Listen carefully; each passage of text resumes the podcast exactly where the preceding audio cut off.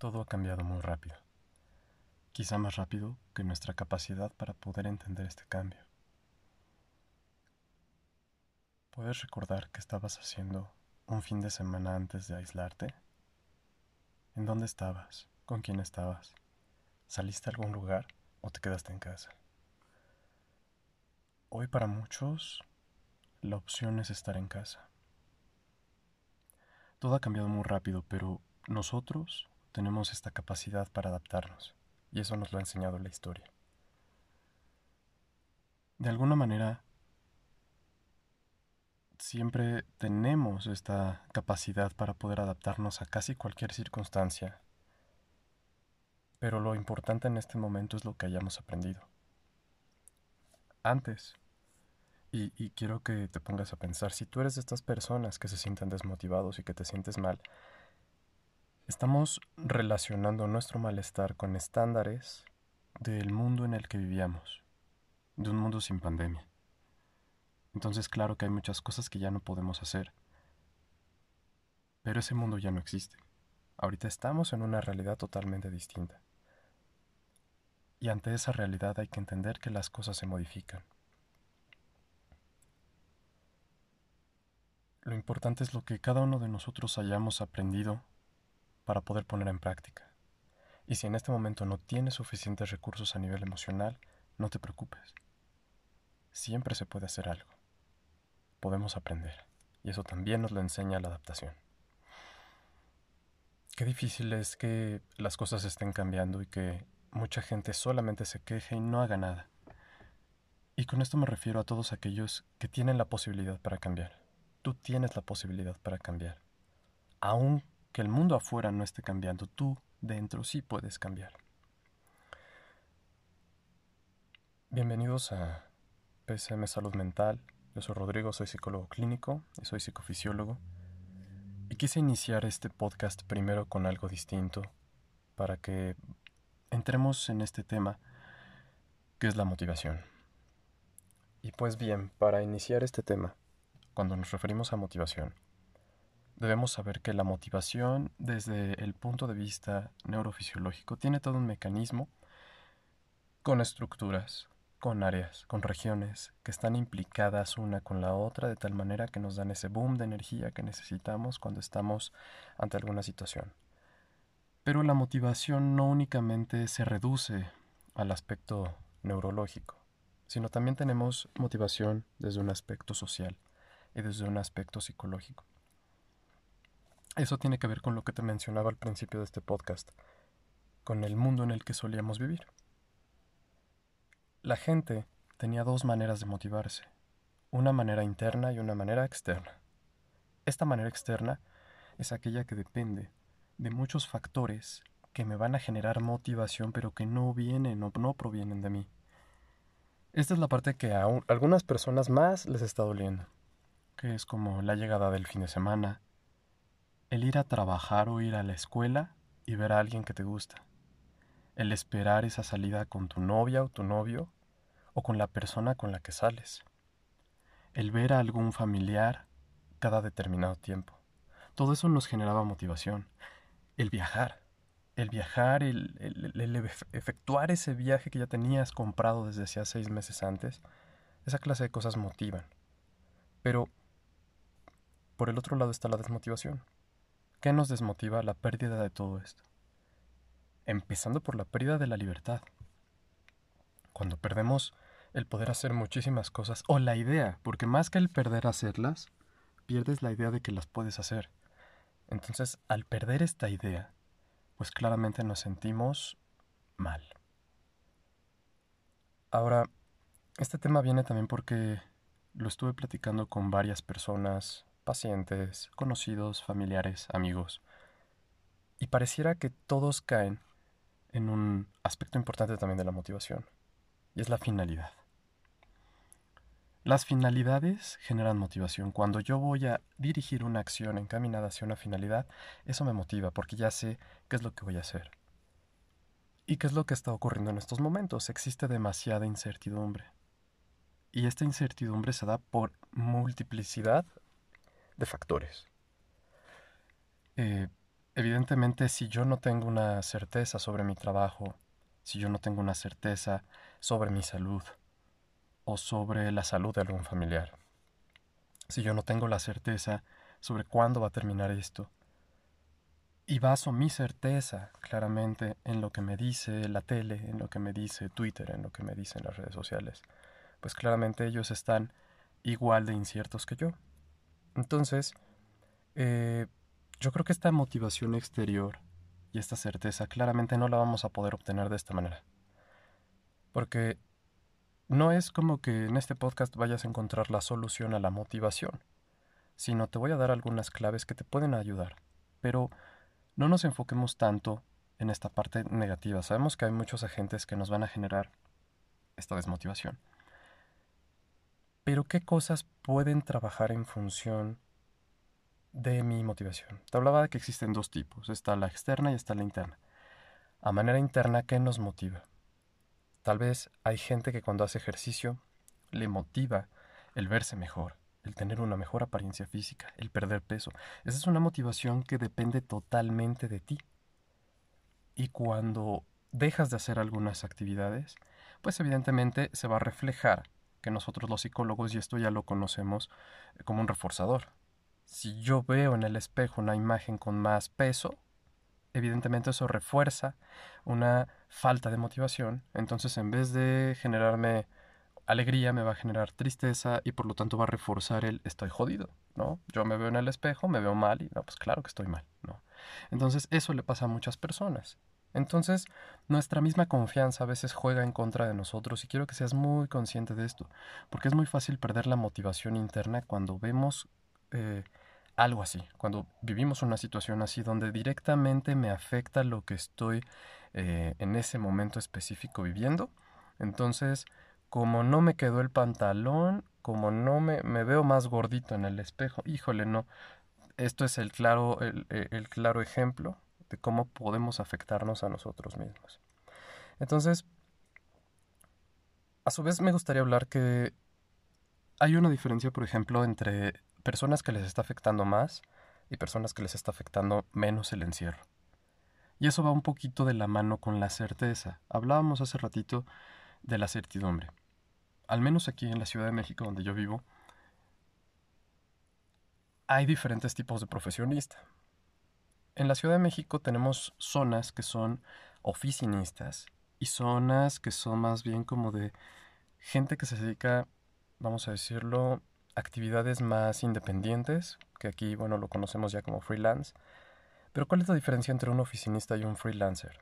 Que el oficinista es una persona tal vez un poco más dedicada a la estructura, donde tienes un horario, tienes eh, un esquema de trabajo, las cosas son muy claras y muy definidas, le trabajas a una empresa, le trabajas a una, a una consultoría.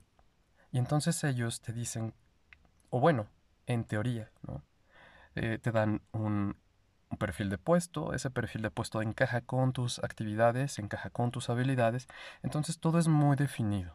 No hay muchas sorpresas, o tal vez sí, dependiendo del ramo en el que tú estés trabajando como oficinista, pero todo es muy estructurado. Hay horarios, hay salarios, hay momentos de descanso, hay momentos de trabajo y hay momentos eh, de vacaciones. Y obviamente aguinaldos y prestaciones y todo lo demás. Eso es un trabajo de oficinista común que tiene todas las prestaciones y que tiene todo el esquema de un trabajo con, este, con esta eh, característica. Pero ¿qué pasa con el freelance? El freelance es una persona que trabaja más bien como por proyectos, que tiene habilidades, a lo mejor unas muy definidas y muy buenas. También puede ser un profesionista con licenciatura y demás. Esto, de hecho, es casi siempre en, los casos que yo he conocido gente que se dedica a hacer proyectos de freelance, son gente muy preparada pero llevan un esquema de trabajo totalmente diferente. Son personas que pueden trabajar desde casa, que pueden trabajar desde una playa, en vacaciones, eh, que son personas que pueden trabajar inclusive hasta en un café y hacen el mismo trabajo con la misma calidad que si estuvieran en una oficina. Evidentemente muchos de ellos no tienen prestaciones, pero eh, según el proyecto pues es la ganancia que tienen. Sin embargo, la diferencia es que tanto ellos pueden tener proyectos muy buenos como pueden pasar meses sin un proyecto. El freelance, a diferencia del oficinista, es que es un poco más independiente y las certezas no dependen tanto de alguien externo, pero valga, eh, o sea, los proyectos es algo externo, pero ellos dependen más de ellos para conseguir esos proyectos. A diferencia tal vez del oficinista, que el oficinista está en una estructura relativamente eh, estable, vamos a decirlo. ¿Qué es lo que pasa en momentos donde hay empresas pequeñas que empiezan a cerrar?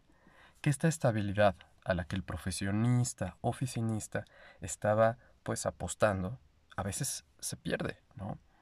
Entonces, si mi tirada tal vez laboral era estar en una empresa donde yo tenía ciertas certezas, eh, porque me daban todo este esquema muy estructurado, una empresa muy grande, 500 empleados, pues eso se ve como algo sólido, se ve como algo estable. Entonces en momentos como este hay empresas que empiezan a, a flaquear.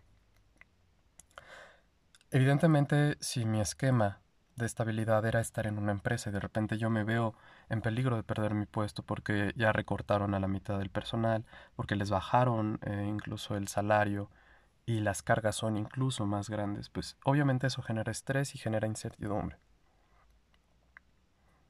¿De qué manera podemos sentirnos más seguros entonces? Creo que si nosotros trabajamos en controlar lo que tenemos a manera más inmediata, como qué, como mi casa, como mis cosas, mi familia, las actividades que yo tengo, trabajando en la confianza que genero a partir de mí para mis actividades, esa es una manera, por ejemplo, en la que podemos trabajar la motivación. La motivación necesita de recompensas. Y eso lo sabemos nosotros, los psicólogos que trabajamos con pacientes. Si yo no tengo una recompensa adecuada, en realidad es que de nada sirve seguir, seguir, seguir, seguir, pero pues no veo algo que me motive a seguir. No sé si me explico. Y eso le ocurre a muchísima gente que va perdiendo la motivación cuando trabajas dando el esfuerzo continuo o haces lo que te debe lo que debes estar haciendo, lo que te dicen que debes hacer y de repente no ves algo recíproco como una motivación, un motivador externo, pues claro que te empiezas a sentir triste, te empiezas a sentir cansado y con menos energía. Ahora, algo que se trabaja también con muchas personas es una recompensa que tú mismo te vas a dar. Por ejemplo, si esta semana yo me duermo todos los días a tal hora y me despierto todos los días a determinada hora, como si fuéramos niños chiquitos, al final de la semana mi premio para mí va a ser este, ¿no? Puedes premiarte con algo que te guste.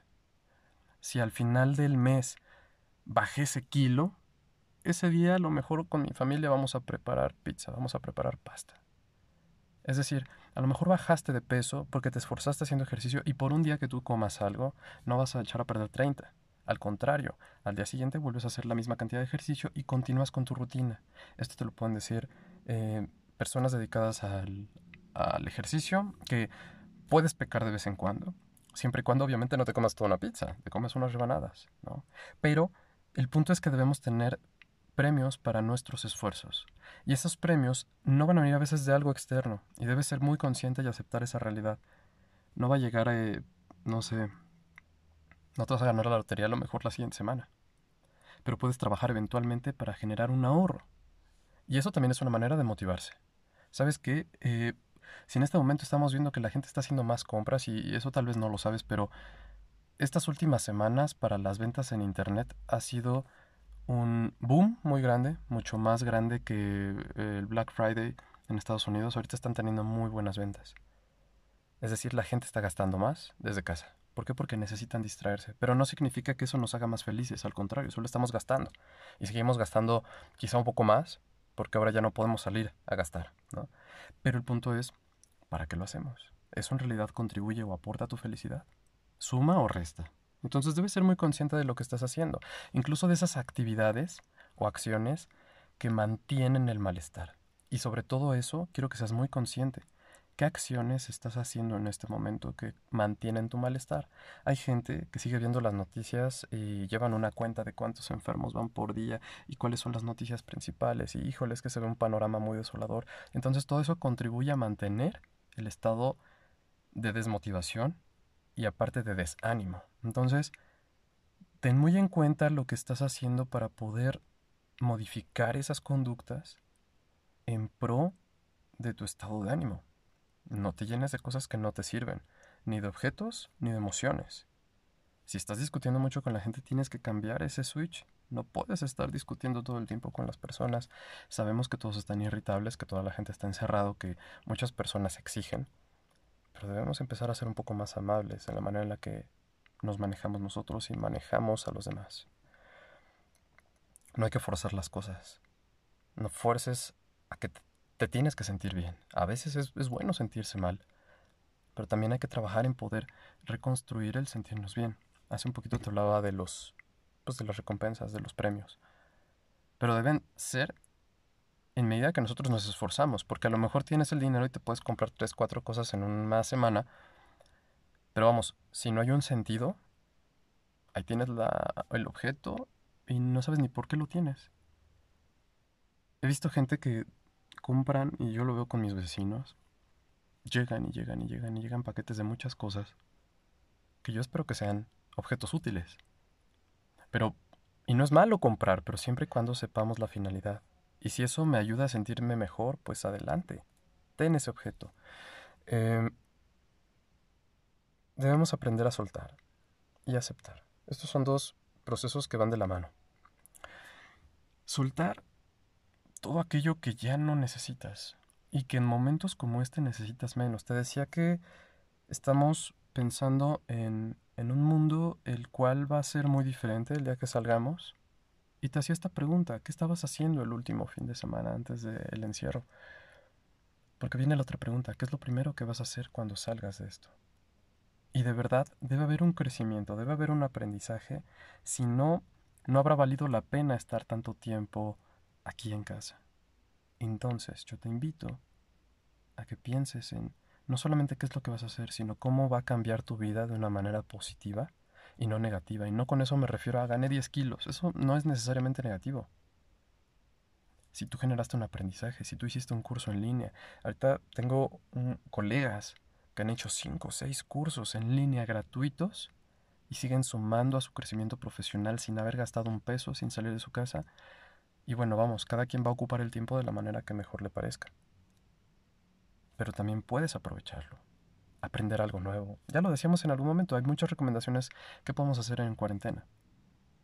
Pero yo voy más enfocado hacia la motivación. La motivación en estos momentos no puede depender de agentes externos, tiene que depender enteramente de ti, del esfuerzo que tú hagas. Sé que no es sencillo, pero es el inicio. Y sé que no es fácil, pero por un lado tienes que empezar porque si no lo haces tú, a veces los que están a nuestro alrededor no están mejor que uno. Entonces debes tener eso muy en cuenta.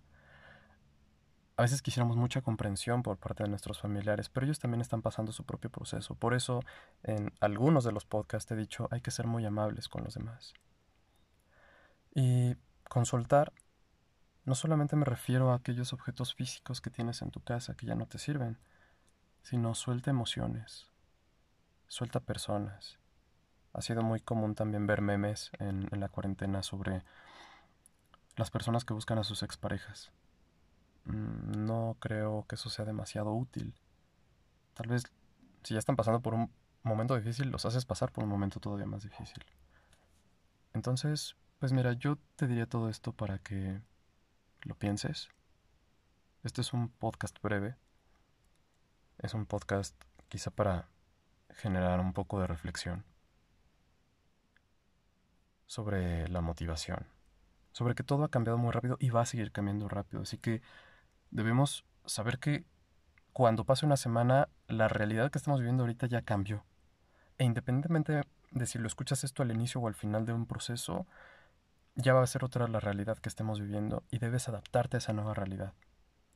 Y cuando termine este proceso vamos a tener otro otro mundo donde todos los paradigmas van a cambiar, hasta el mismo paradigma de éxito. Porque pensemos que todo eso, todos esos libros que hablaban de éxito, de coaching, de liderazgo, estaban basados en un mundo que cambió, que cambió radicalmente y ahora tenemos que, que primero entender cómo cambió antes de querer hacer sobre ese cambio que existe. ¿no? Entonces, lo primero que hay que hacer es cómo cambió para ti y cómo puedes hacer más amable tu existencia en este momento con lo que ya tienes. Hay muchas cosas que no podemos tener. pero hay mucho tiempo todavía. Y esa es la parte donde también debes ser muy paciente y tener confianza. Quizá el último consejo que yo te daría es mantén una actitud de una mente principiante. Es decir, despréndete de todo lo que creías saber porque vas a reaprender, vas a generar nuevos conocimientos. Muchas personas se definen porque se sienten expertos y en realidad es que no somos expertos de nada, venimos a aprender. Y aquí en este momento estamos más en una, en una cuestión donde tenemos que aprender bastante como te lo decía en un principio. Si nosotros no tenemos esta mente dispuesta a abrirse, dispuesta a generar nuevos aprendizajes, adaptarse, no vamos a crecer mucho. Por eso debemos romper las mentes inflexibles y volvernos totalmente flexibles. ¿A qué? A que, bueno, ahorita hay mucha queja por lo del alcohol. Bueno, pues si no puedes tomar alcohol, no vas a tomar alcohol. Si no puedes a lo mejor comerte cierto platillo pues bueno, no te lo vas a poder comer, debes ser lo suficientemente flexible para entender la realidad. Y eso no implica que vaya a ser así para siempre, simplemente significa mantén una actitud de aprendiz, no eres experto. Estamos aprendiendo todos y estamos en un proceso de crecimiento. Y mientras sigamos teniendo esta humildad para querer aprender, vamos a llegar más lejos. Y claro que no vamos a hacerlo solos. Hay mucha gente a nuestro alrededor y necesitan de nosotros y nosotros necesitamos de ellos. Hay una frase que dice, si quieres llegar rápido, ve solo. Si quieres llegar lejos, ve acompañado. Y claro que estamos en un proceso donde necesitamos de los demás, pero no pasando sobre ellos, sino llevándolos de la mano. Te agradezco que me hayas escuchado. Espero que estas palabras puedan ayudarte y te invito a la reflexión, sobre todo a la reflexión, porque estamos en momentos difíciles, pero vendrán momentos mejores. Y tal vez eso es una motivación externa, que aunque no sabemos cuándo va a llegar, sabemos que está ahí, pero por lo pronto puedes trabajar en la motivación interna. Espero que este podcast te haya gustado. Si te gusta, compártelo. Si lo ves útil, escúchalo muchas veces. y pues mando un saludo a todos los lugares desde los que nos escuchan, que ya son bastantes países, como España, Dinamarca, Francia, Holanda, Perú, Colombia y México. Pues muchas gracias por escucharme y nos vemos en el próximo podcast. Les mando un abrazo y chao.